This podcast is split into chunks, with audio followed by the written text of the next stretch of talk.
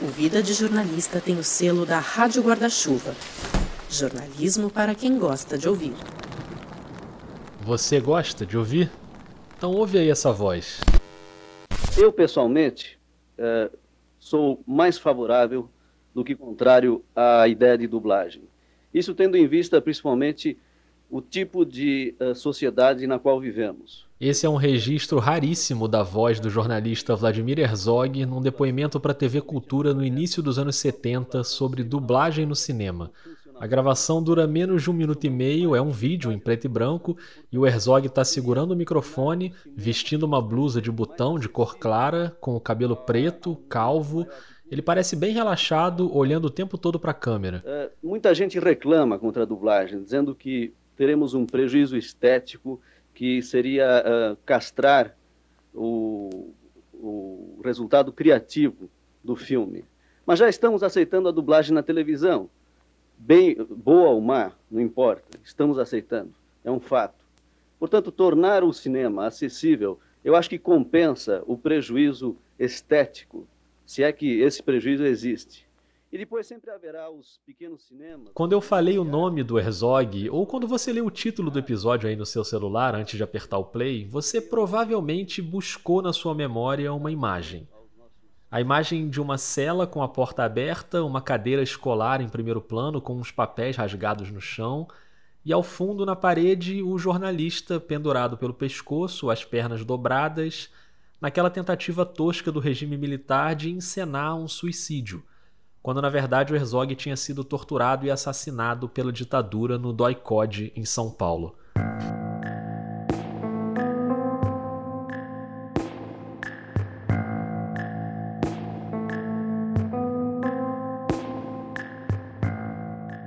Essa imagem é muito conhecida e essa é a primeira e última vez que a gente vai falar dela nesse episódio.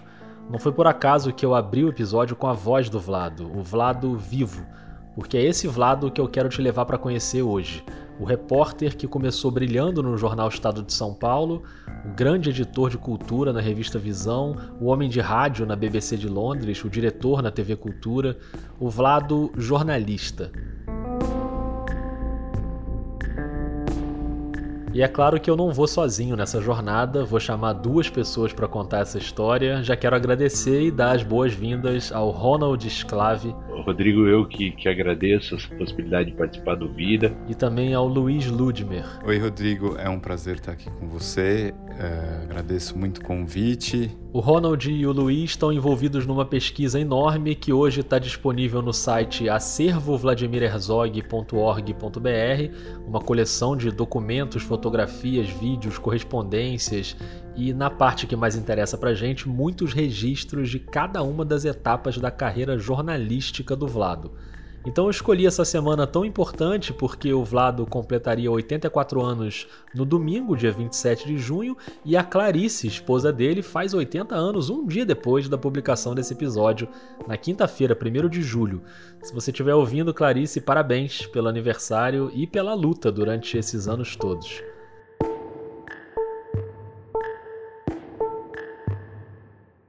Deixa eu começar com o Ronald Sclave. Ele é jornalista e professor desde os anos 90 e ao longo dessa trajetória ele foi esbarrando com algumas figuras que tiveram muita ligação com o Vlado. Eu falo de Rodolfo Konder, que estava, foi preso na mesma leva do, do Vlado lá no Doicode.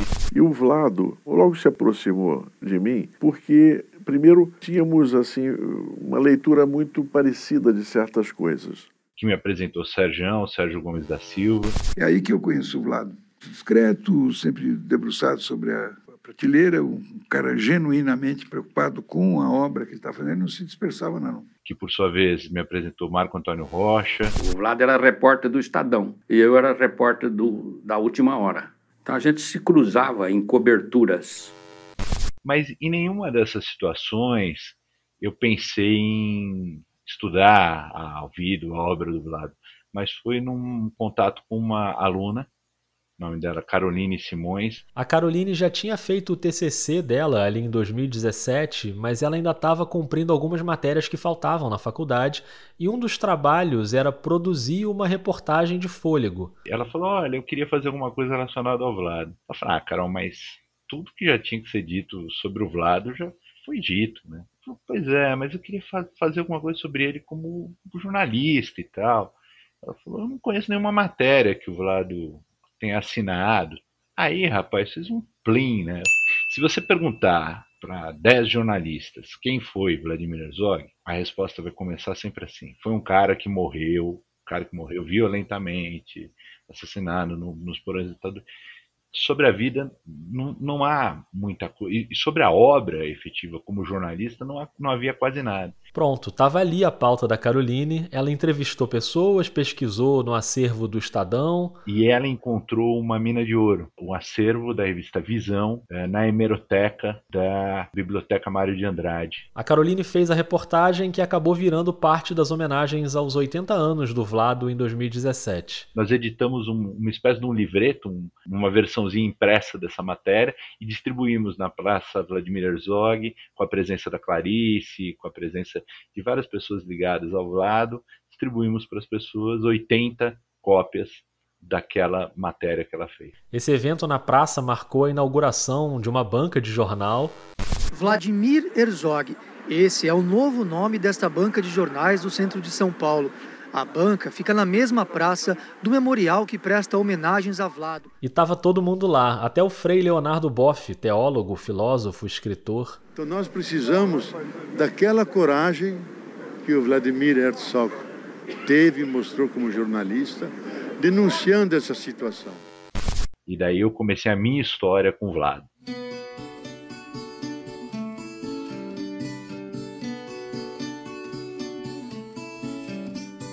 O Ronald fez alguns mergulhos na hemeroteca para entender o que tinha sido a passagem do Vlado pela revista Visão, e logo depois, em 2019, veio uma mostra do Itaú Cultural chamada Ocupação Vladimir Herzog, que fez uma imersão profunda na trajetória do Vlado.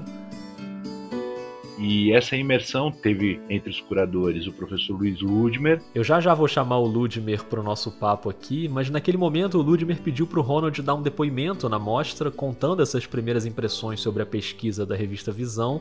Várias outras pessoas também gravaram depoimentos. E o Itaú Cultural, então, além de fazer uma linda mostra, que foi a mostra mais vista daquele ano, Uh, uh, do, do Itaú Cultural. Além de fazer isso, ele financiou o acervo virtual é, Vladimir Herzog com todo o, o, material sobre vídeo obra. Aí sim eu passei a integrar a equipe que levantou esse acervo. E agora sim eu chamo o Luiz Ludmer. Bom, vamos lá, Rodrigo. Vamos nessa, para a gente entender melhor o que tem no acervo levantado por essa equipe de pesquisadores. Dentre os pesquisadores, o Ronald, que está aqui nesse episódio também, a quem eu agradeço muito pela colaboração, porque ele fez uma pesquisa bastante relevante, profunda, eh, acho que inédita também, da revista Visão, da produção do Vlado como editor da revista Visão. Aliás, sua trajetória desde redator e colaborador até ser incorporado na equipe. Nessa semana da publicação do episódio, para marcar os 84 anos do nascimento do Vlado e o aniversário de 80 anos da Clarice,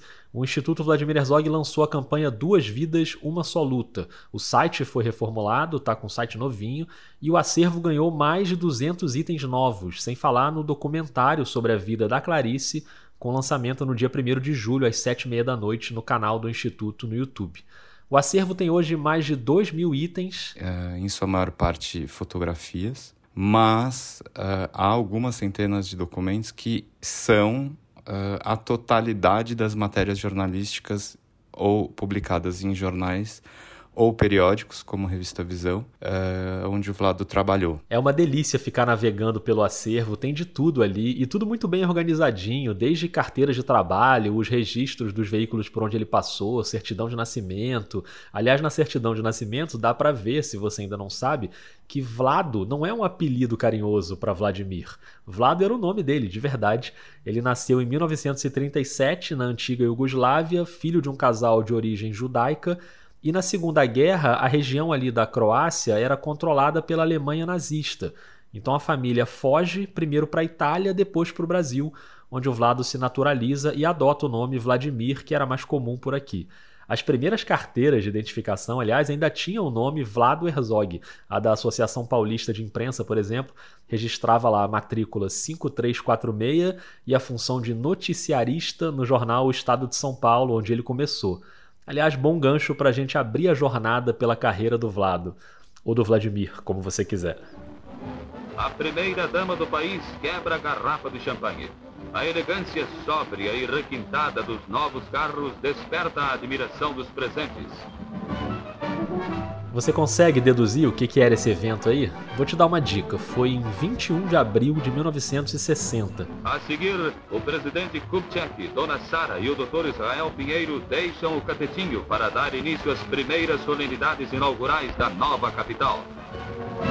Pois é, era a pomposa inauguração de Brasília. Em automóveis, chegaram à nova capital brasileiros de todos os rincões da pátria para assistir à mudança da capital.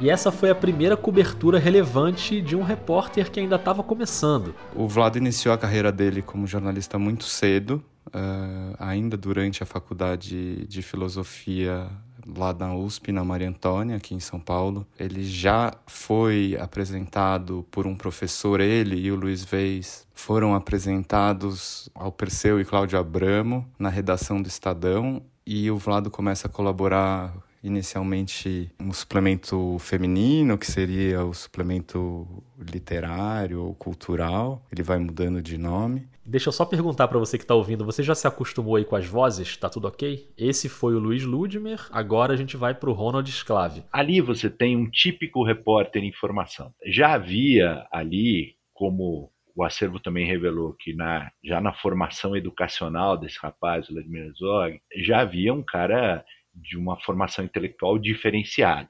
Rapidamente, um foca, como nós chamamos, foi colocado para cobertura de nada menos do que a, a, inauguração de Brasília. E ali era um Vlado de 22 anos que tinha começado no Estadão no ano anterior. E você percebe que muito jovem, ele já tem um, uma capacidade crítica e um senso crítico bastante desenvolvido sobre a cultura brasileira. Então ele fala sobre cinema, que é um, uma coisa que ele gosta, teatro, mas ele cobre, por exemplo, a vinda do Sartre ao Brasil. Né, a famosa Conferência de Araraquara. Isso também foi em 1960, quando Jean-Paul Sartre e a Simone de Beauvoir, filósofos e escritores franceses, passaram dois meses no Brasil e visitaram mais de dez cidades. No aeroporto de Congonhas, chegando a São Paulo, Jean-Paul Sartre em companhia de sua esposa, a escritora Simone de Beauvoir. A saudação do Jean Paul Sartre a toda a intelectualidade bandeirante e também à população de São Paulo.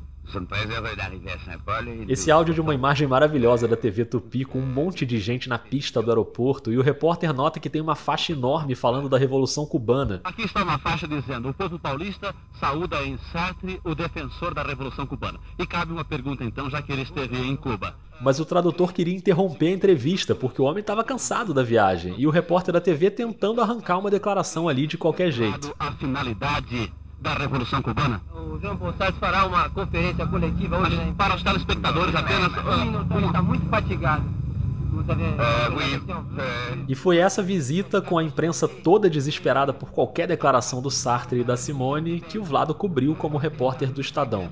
Então não era qualquer repórter que a família Mesquita escolheria ou, ou dotaria de, de ser o representante que cobriria essa, essa vinda do Sartre ao Brasil, principalmente porque houve um jantar do Sartre com os Mesquita depois na fazenda deles no interior de São Paulo. Jean Paul acha que a Revolução Cubana segue naturalmente o rumo que deveria seguir e somente esse esse, é que podia, somente esse rumo é que deve ser dado. E tudo o que Fidel Castro está fazendo é exatamente correto. Salve a Revolução! Palavra A São Paulo hoje, de Congonhas, sendo por membros da intelectualidade bandeirante e ainda por membros da nova geração. Para que tínhamos a oferecer aos telespectadores a televisão. O final da entrevista é essa bagunça, uma gritaria, gente entrando na frente da câmera, e depois realmente rolou essa coletiva que o tradutor tinha citado. O Vlado, obviamente, estava lá, e no acervo tem a reprodução da página do Estadão, publicada no dia 3 de setembro de 1960, e também a transcrição da matéria, que tem um estilo de texto fabuloso. Era uma entrevista coletiva, teoricamente simples, né? Mas ele faz uma descrição tão detalhada do ambiente, das cenas, do comportamento, que o texto leva a gente para dentro daquela sala. A matéria começa assim, ó. 30 pessoas aglomeradas em torno de uma mesa. Sentado à cabeceira, um homem baixo, estrábico, nos dedos uma cigarrilha que se apaga instante a instante, a voz clara, sem inflexões exageradas, a gesticulação natural, responde durante uma hora a perguntas de toda espécie. Sério, parece evitar os ditos irônicos, a anedota, mas sorri duas ou três vezes. Ignora o acender dos flashes, os microfones que lhe são quase enfiados em pleno rosto e as conversas próximas. Jean-Paul Sartre falou ontem à tarde à imprensa, mas o número de curiosos, na maioria estudantes, era superior ao de repórteres. Entrou no salão dez minutos depois da hora marcada, apertou a mão de dois ou três admiradores, foi levado a um sofá, sentou-se, rodearam-no, levantou-se, tornou a sentar-se à cabeceira da mesa, convidou os outros a fazerem o mesmo, acendeu uma cigarrilha, olhou em volta e esperou. As perguntas se sucederam. O acervo tem 59 matérias do Vlado no Estadão, muitas de cobertura política e muitas também sobre cinema, que era outra paixão dele. Aí vem um momento fundamental para ele se formar como um jornalista de audiovisual.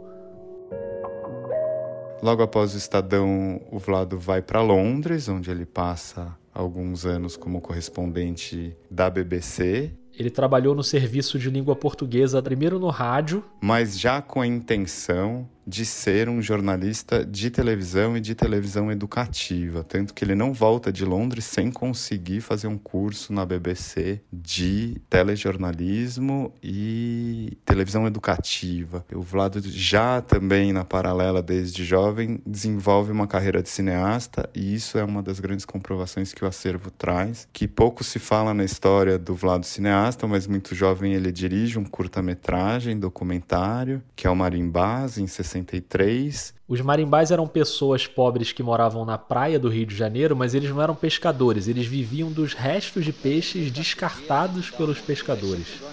Ah, quando tem peixe a gente frita aí na praia mesmo, come aí mesmo. Tanto no jornalismo quanto no cinema, sempre esse cunho e um olhar crítico sobre a sociedade e as mazelas da sociedade brasileira. Ele fica em Londres com a Clarice e os filhos até 1970 e é nessa passagem pela BBC que a gente ganha mais uma rara chance de ouvir a voz do Vlado. A BBC apresenta Vladimir Herzog em Verdadeiro Demais para Ser Bom, adaptação de uma peça de Bernard Shaw. É uma adaptação para o rádio e ele interpreta um ladrão de joias que convence a dona das joias a participar de um golpe. Miss Mobley. Miss Mobley. Ah? Miss Mobley, ah? não se incomode. Não é sua querida mãe? É o ladrão? Olhe, a campainha está logo a seu lado, na mesa da cabeceira. Basta apertar o botão e terá a polícia e sua mãe em cima de mim. E será uma mísera inválida o resto de sua vida. A perspectiva não é muito sedutora, é? Olhe, escute. Eu tenho um plano importantíssimo a lhe propor, que mudará inteiramente sua vida. Fará da senhorita. Nesse período de Londres, ele já fazia uns frilas para a revista Visão e pensava em trabalhar com TV. Quando quiser, só peço cinco minutos. Em 70 ele vem, ele volta para o Brasil, dizem os biógrafos do Vlado, com uma promessa de trabalhar na TV Cultura. Promessa que não se cumpre naquele momento. O Vlado volta logo depois do AI-5, ele chega no Brasil num momento bastante delicado. Ele e a Clarice refletiram muito nesse volta não volta, porque também eles não tinham uma garantia lá de empregabilidade, de que tudo daria certo na Europa. E o Vlado já era um sobrevivente do nazismo, tinha vindo da Segunda Guerra Mundial aos nove anos de idade, e ele tinha o Brasil como o país dele, os pais dele estavam aqui. É, ele tinha conexões muito profundas com a cultura brasileira e se sentia brasileiro, sobretudo. E aí ele ingressa na visão como funcionário. Então, o período de 70 a 75 é o período do grande amadurecimento do Vlado como jornalista, como pessoa, como homem que viveu a ditadura militar no Brasil, como o cara que mergulhou na cultura brasileira, ativando seus contatos com a intelectualidade, etc. Então ali está o coração. O coração da produção jornalística do Vladimir Herzog é a revista Visão.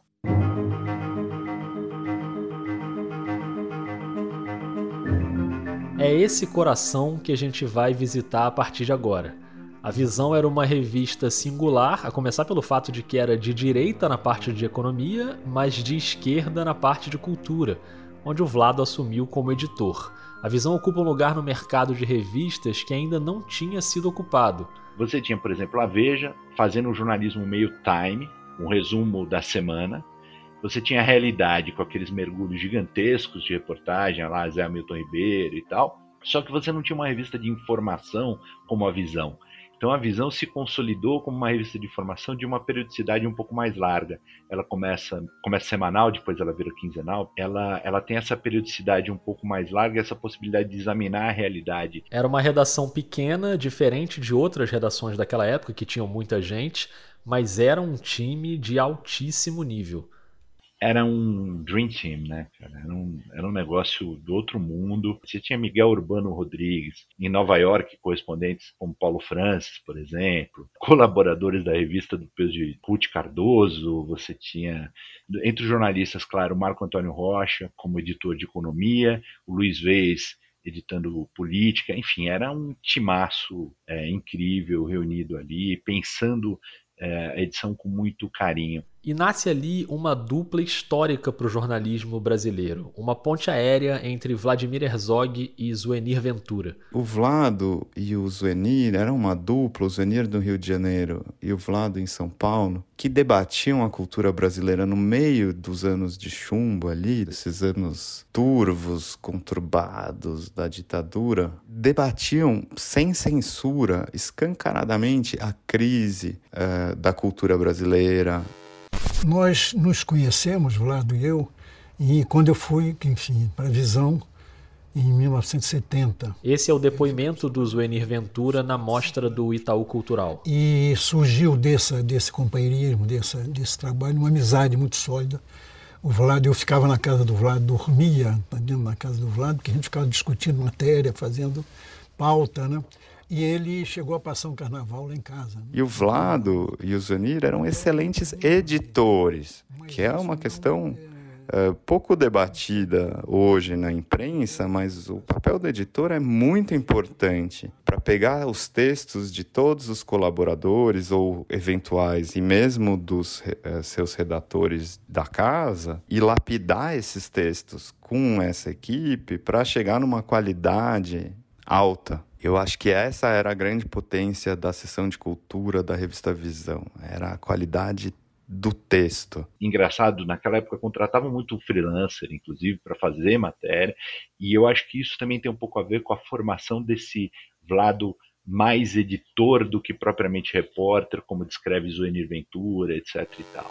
Era, quer dizer, no caso a gente também tinha essa identidade de termos culturais. Ele era editor de cultura, eu era o chefe da, da, sucursal, quer dizer, da redação da sucursal, mas na verdade, quer dizer, todo o meu interesse, aliás, o interesse meu durante toda a minha vida profissional foi a cultura. Então tudo para mim passa pela cultura. Então a gente, essa afinidade, inclusive, a gente tinha, né? Quer dizer, nosso interesse era o interesse cultural. Então essa era a discussão, entendeu? E as matérias que fizemos juntos, que ele editou e que eu fiz ou fizemos juntos, foram matérias culturais. Né? Entre essas matérias, dá para a gente dizer que houve uma trilogia em 71, 72 e 74, com reportagens analíticas fundamentais sobre o panorama cultural brasileiro. A primeira talvez seja a mais importante do Vlado. Feita quatro mãos por ele por Zênio Ventura, batizada como uma matéria do vazio cultural e tal. Um tom muito crítico em relação ao desenvolvimento cultural brasileiro. Essa matéria conhecida como a do vazio cultural completa nessa semana da publicação desse episódio 50 anos. Ela está na edição da revista de 5 de julho de 1971. A capa era uma mulher com uma venda nos olhos e a frase: O que há com a cultura no Brasil? O primeiro parágrafo era assim, ouve só. Respondendo a um questionário distribuído por Visão no princípio do ano e organizado com o objetivo de fazer o balanço cultural de 1970, muitos intelectuais manifestaram sua decepção e pessimismo em relação ao passado recente e preocupação em relação ao futuro. A conclusão revelava que a cultura brasileira estava em crise. Contrastando com a vitalidade do processo de desenvolvimento econômico, o processo de criação artística estaria completamente estagnado. Um perigoso vazio cultural vinha tomando conta do país impedindo que ao crescimento material, cujos índices estarrecem o mundo, correspondesse idêntico desenvolvimento cultural. Enquanto o nosso produto interno bruto atinge recordes de aumento, o nosso produto interno cultural estaria caindo assustadoramente. E com métodos jornalísticos que hoje a gente não usa. Por exemplo, a primeira matéria do Vazio Cultural, ele e o Zuenir fizeram um questionário e distribuíram para as principais cabeças, para os principais intelectuais brasileiros. E esses intelectuais não foram citados na matéria, isso é muito engraçado também. Eles meio que protegeram esses intelectuais e constataram o tal do vazio cultural na época. E a trilogia continua fazendo um retrato da cultura brasileira no início dos anos 70. Aí você tem uma outra matéria em 1972, que fala sobre independência cultural, que já tem um tom de retomada. E a matéria de 74, pouco tempo antes dele morrer, já fala de uma efetiva retomada cultural, de uma esperança é, é, em relação a, ao momento que estava se desenhando, o momento político brasileiro. Tinha essa vontade que o Brasil tinha, de se libertar, de fazer melhor, de fazer diferente, de encontrar a liberdade, que para nós jornalistas é tão fundamental e importante. Eu acho que tinha essa vontade de fazer o um novo. Inclusive um jornalismo novo. Eu acho que o Vlado desenvolveu um jeito de cobrir cultura nesse país. É, a forma como, como o jornalismo cultural era praticado por ele naquele momento é, é, é, muito significativa, é muito importante, precisa ser melhor estudada, porque nós tivemos uma cobertura. Eh, se você pegar três matérias, essas que eu citei, a do Vazio Cultural, a de 1972 e a de 74, essa trilogia de matérias sobre cultura, e ler essas três matérias na sequência, e eu estou falando de matérias com mais de 60 páginas de revista, é, você vai ver um retrato da cultura brasileira naquele tempo. É quase um livro sobre cultura brasileira contemporânea. E aí o Vlado finalmente consegue ir para a televisão.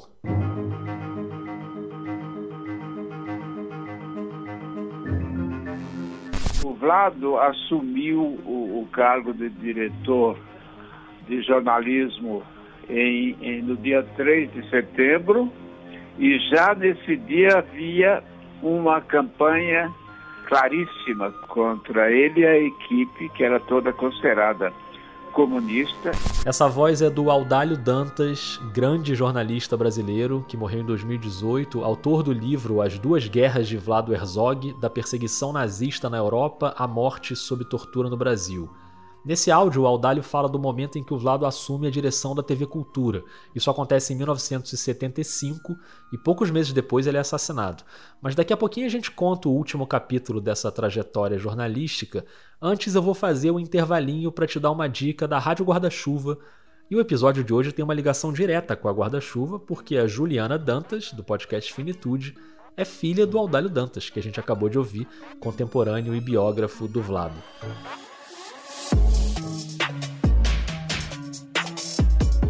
Além do Finitude, a dica que eu quero te dar hoje é o Põe na Estante, o clube do livro em áudio da Gabriela Maier, que está curtindo merecidíssimas férias depois de uma temporada fantástica, só com livros clássicos. Termina com A Metamorfose do Kafka, com um personagem que um belo dia acorda transformado numa barata, né? Eu fico bastante tenso com baratas, mas você sabia que o inseto do livro pode não ser uma barata? Fiquei um pouco chocado com essa informação, eu soube disso ouvindo o episódio, então, se você ainda não ouviu, vai lá e não precisa ter lido os livros, não, tá? Pode ir, porque é uma dose bem aceitável de spoilers, não atrapalha em nada. Te lembrando também que terminaram as aulas da oficina de podcasts do Vida em junho. Na próxima quarta eu vou publicar os dois mini episódios que a gente produziu nas turmas. Os dois são sobre jornalismo nas periferias. E se você quer fazer oficina, as próximas turmas devem ser em agosto. Já tem uma lista de espera. Então me manda logo um e-mail para podcastvidadejornalista@gmail.com e eu já te coloco aqui na lista. Beleza? Vamos voltar para o episódio?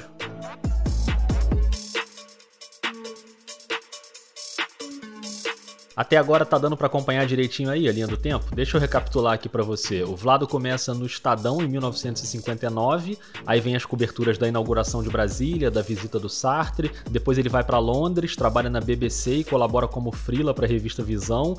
Em 1970 ele volta para o Brasil com a promessa de ir para a TV Cultura, mas não rola, e ele fica fixo na Visão de 70 a 75, redefinindo ali o jornalismo cultural no Brasil. E no meio desses cinco anos aí, de 70 a 75, tem um período que ele acumula o trabalho na revista com uma primeira passagem pela TV Cultura, em 1973, quando ele é recrutado pelo amigo Fernando Pacheco Jordão, que esteve com ele em Londres, para ser um dos editores do telejornal Hora da Notícia. É, ao mesmo tempo na Visão da Cultura, já não mais como colaborador, mas na, no caso da Visão como editor de cultura da revista Visão. E sim, ele, ele trabalhava junto com o Fernando Pacheco Jordão nesse telejornal, que foi um telejornal que até hoje, para quem estuda telejornalismo, para quem gosta de telejornalismo, telejornal que fez história no telejornalismo brasileiro. Um em cada sete operários é atingido por acidente anualmente no Brasil. Essa é uma das conclusões do 12º Congresso Nacional de Prevenção de Acidentes. Segundo o Congresso, os setores que mais provocam acidentes são derivados de petróleo, mineração, indústrias metalúrgicas e construção civil.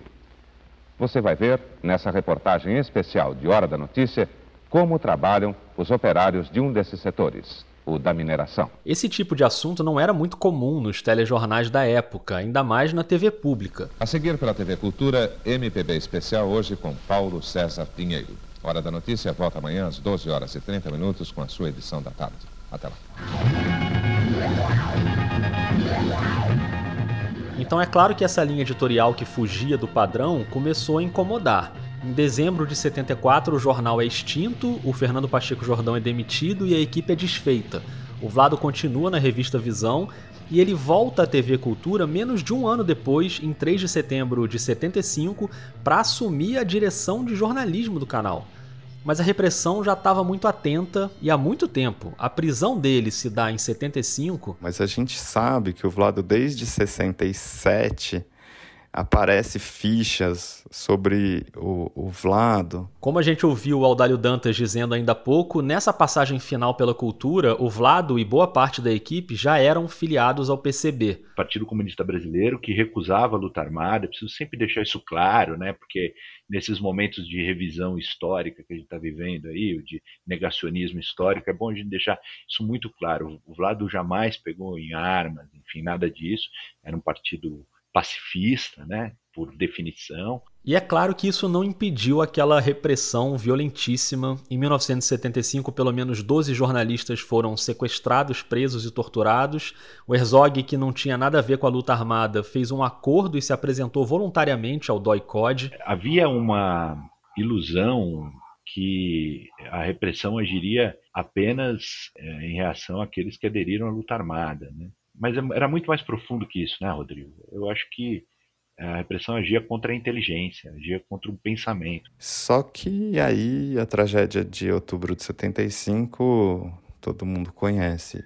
E o Vlado tinha três meses que ele tinha assumido a direção de jornalismo da TV Cultura. Então termina assim a vida do Vlado. Termina com um assassinato brutal, por agentes de Estado que tentam negar e forjar um suicídio. E depois, com a, a, a reação espetacular é, do Sindicato de Jornalistas Profissionais do Estado de São Paulo, presidido pelo Audálio Dantas, que leva ao ato ecumênico, e eu acho que aquele ato ecumênico é a marca do início do fim da ditadura militar.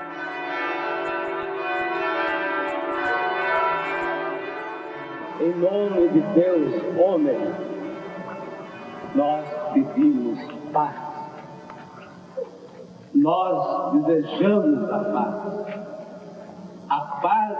Esse é o Aldalho Dantas discursando durante o culto ecumênico dirigido por Dom Paulo Evaristo Arnes no dia 31 de outubro de 75, na maior manifestação pública de repúdio à ditadura desde 1964, diante de 8 mil pessoas na Catedral da Sé, em São Paulo eu quero fazer um apelo como a última homenagem neste momento de dor para todos nós, ao nosso irmão morto, ao homem morto, ao Deus homem morto, ao Deus que está em todos os homens. Silêncio. aquele ato ecumênico reunindo milhares de pessoas na Catedral da Sé e na Praça da Sé de um modo geral, escancara, né, a partir da morte do Vlado, a tortura e a violência nos porões da ditadura militar, eh, e a classe média brasileira, paulista e brasileira, tem o seu, o seu, oh, então havia uma ditadura, havia uma repressão atuante. Aquilo deixa claro quando os principais líderes religiosos unidos falam assim, olha, estamos diante de uma morte violenta e não de um suicídio. Isso, isso, é, isso é fundamental, isso é muito importante.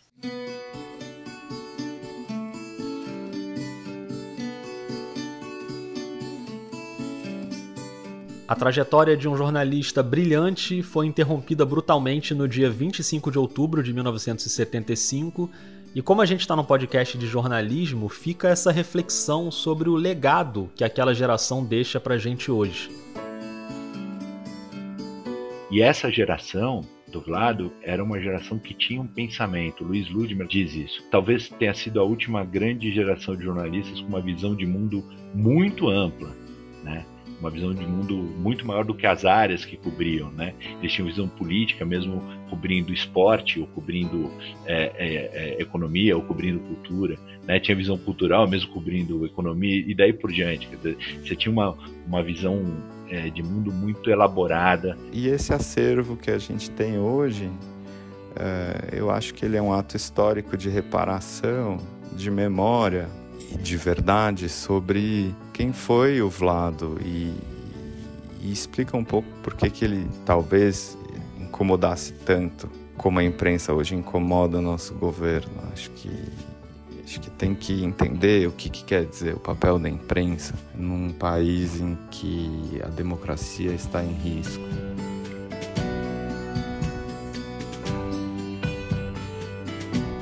Obrigado, Ludmer, pelo acervo e por dividir um pouco dessa história com a gente aqui no Vida.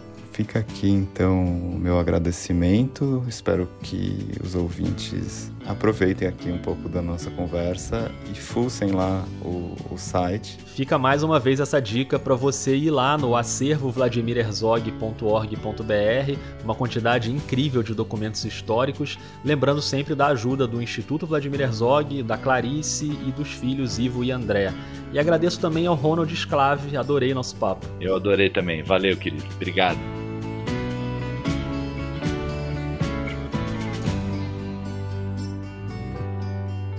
Valeu demais. Só que antes de terminar, falta uma coisa ainda. Depois dessas últimas reflexões aí do Ronald e do Ludmer sobre a geração do Vlado e a comparação com a geração de hoje, eu fiquei com vontade de ouvir uma pessoa que sempre conversa comigo sobre jornalismo e política, uma pessoa que vira e mexe é citada aqui no Vida e já foi citada hoje, a Juliana Dantas, filha do Aldalho, então eu resolvi ligar para ela. Ligar não, né? Que hoje ninguém liga mais para ninguém. A gente combinou uma chamada.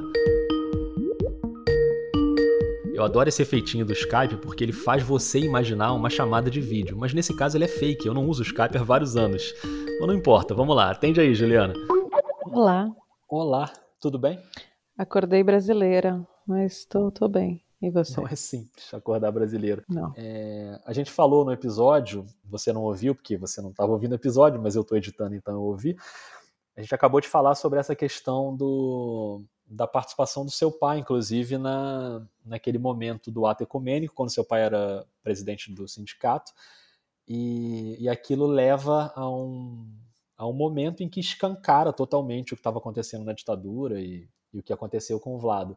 O seu pai estava num papel central ali naquele momento para acabar com a ditadura que existia no país naquele momento, o que de fato aconteceu tempos depois. Mas agora a gente está de volta a um momento em que a, a democracia está ameaçada, né? Então, você costuma refletir sobre isso? Seu pai estava naquele momento lá e você está nesse momento aqui agora?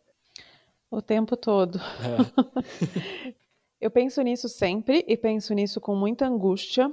É, e, na verdade, desde o ano de 2018, foi, foi curioso, porque o meu pai ele morreu em maio de 2018 e aquelas fatídicas eleições se consolidaram em novembro de 2018. E durante o processo eleitoral eu lembro de chorar várias vezes, literalmente de chorar, pensando que muita gente, é, muitos amigos do meu pai tinham morrido é, num regime ditatorial e muitos ainda vivos que foram barbaramente torturados naquela época. Então, aquele ano para mim foi muito emblemático, porque de certa forma, de um jeito meio torto, eu agradeço por meu pai não ter ficado para ver, sabe?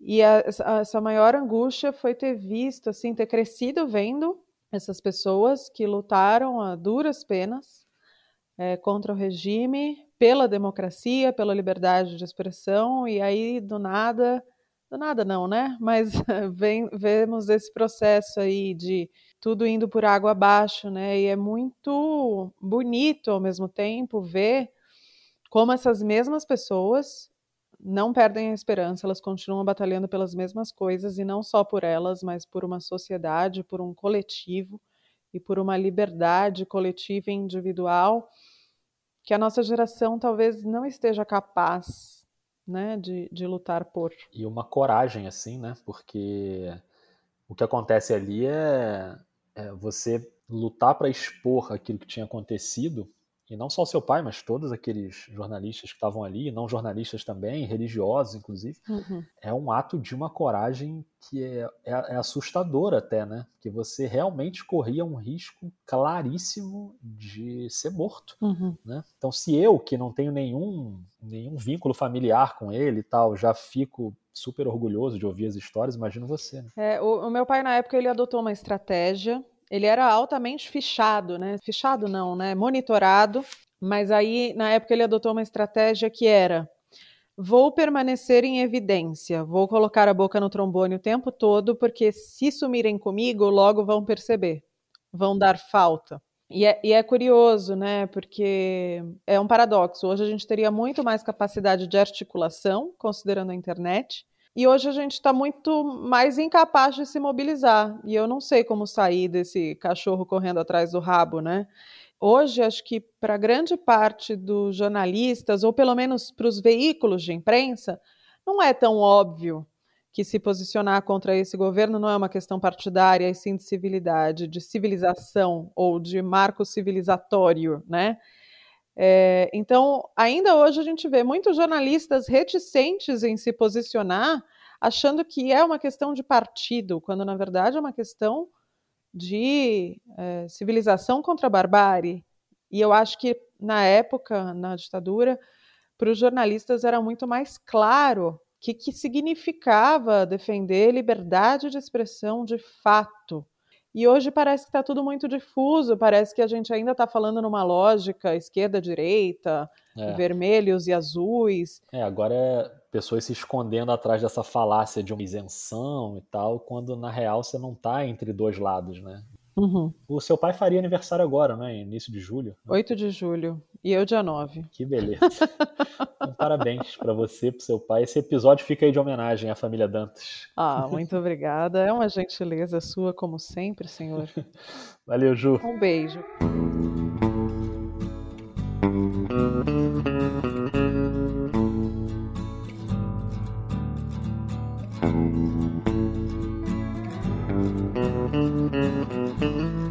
Obrigado a você que ouviu até aqui. Eu sou o Rodrigo Alves, responsável por todas as etapas de produção do podcast, a pauta, as entrevistas, o roteiro, a apresentação, a edição. O Vida de Jornalista é um podcast independente financiado pelos ouvintes, então se você gosta do vídeo e pode contribuir mensalmente, dá uma olhada lá nos planos de apoio no Catarse ou no PicPay. Nesse episódio você ouviu áudios do Acervo Vladimir Herzog, do canal do Instituto Vladimir Herzog no YouTube, da TV Cultura, da BBC, da TV Gazeta, do Portal EBC, da TV Tupi e do Itaú Cultural. Vai lá no Twitter ou no Instagram, compartilha o episódio para mais gente ouvir e me conta o que você achou. A arroba é vida jornalista e o e-mail é podcastvidadejornalista.gmail.com. Eu volto daqui a 15 dias e se tudo der certo, eu já volto vacinado, hein? Se você virar o, o jacaré, é problema de você, pô. Sai pra lá, rapaz, vai assombrar outro. Um beijo, um abraço e até mais.